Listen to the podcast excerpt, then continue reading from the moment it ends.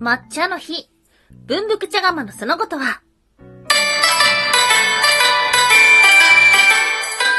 タンは妖怪について知りたい。はい、空飛ぶワンタンです。ワンタンは妖怪について知りたいっていうことで、この番組は普段キャラクター業界で働いているワンタンが、日本におけるめちゃくちゃ面白いキャラクター妖怪についてサクサクっと紹介している番組です。この番組のスポンサーはともさまさん、歴史とか世界遺産とかを語るラジオなど放送されています。詳細はツイッターにありますので、ぜひぜひ番組概要欄からチェックしてみてください。はい日曜日の収録をすっぱかして、今日は月曜日2月6日でございますが、今日は何の日かご存知でしょうか？はい。2月6日、今日は、抹茶の日。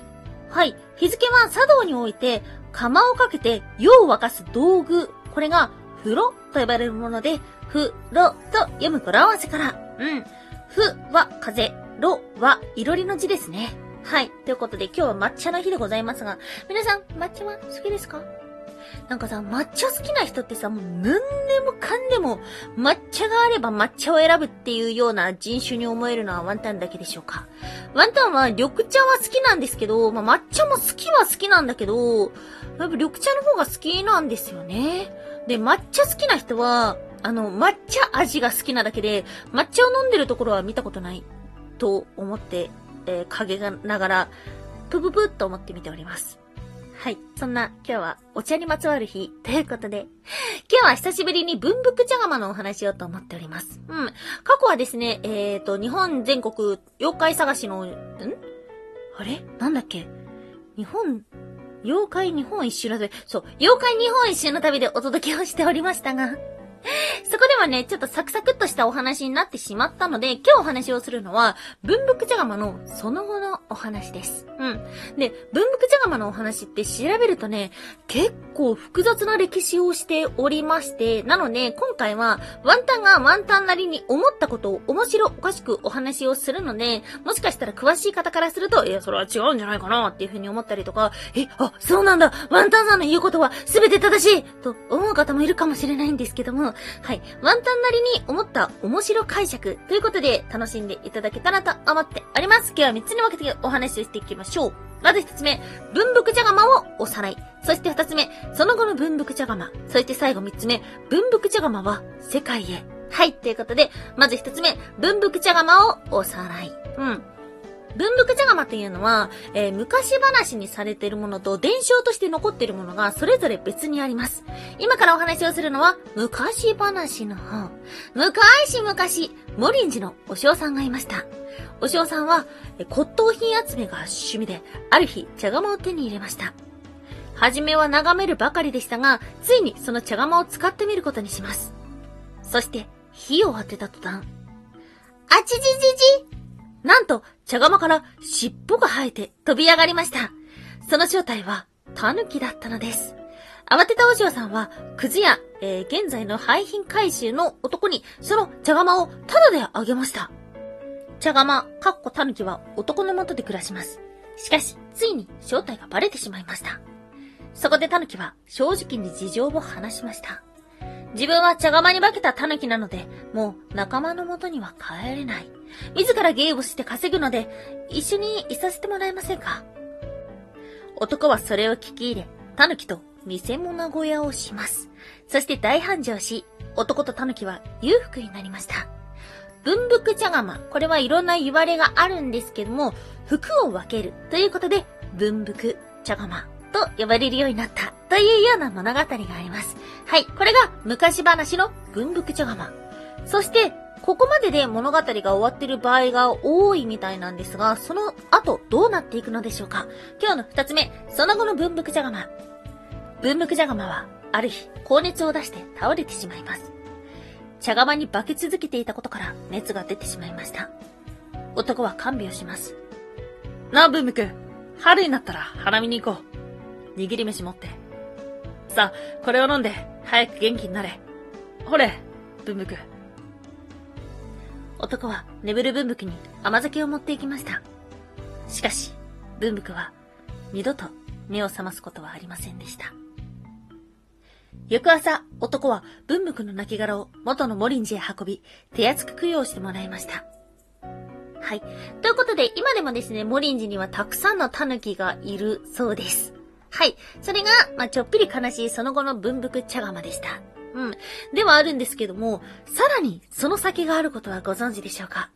文福茶釜は、実は、世界中で大人気かもしれません。はい。今日の最後3つ目。文福茶釜は世界へ。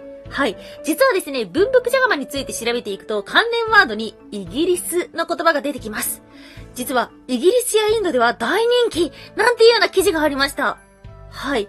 えー、文福茶釜について調べていただいたりとか、あと、ウィキペディアを見てもわかります。えー、アナグマっぽい茶釜の姿をした何か、そして周りに説明されているのは、英語の文字なんです。おー、なんだなんだ？実は、お茶を愛する国の中で、ザ・ワンダフルティーケルトという名前で文福茶釜は人気らしいインターネット情報ということですが、ご存知でしょうか？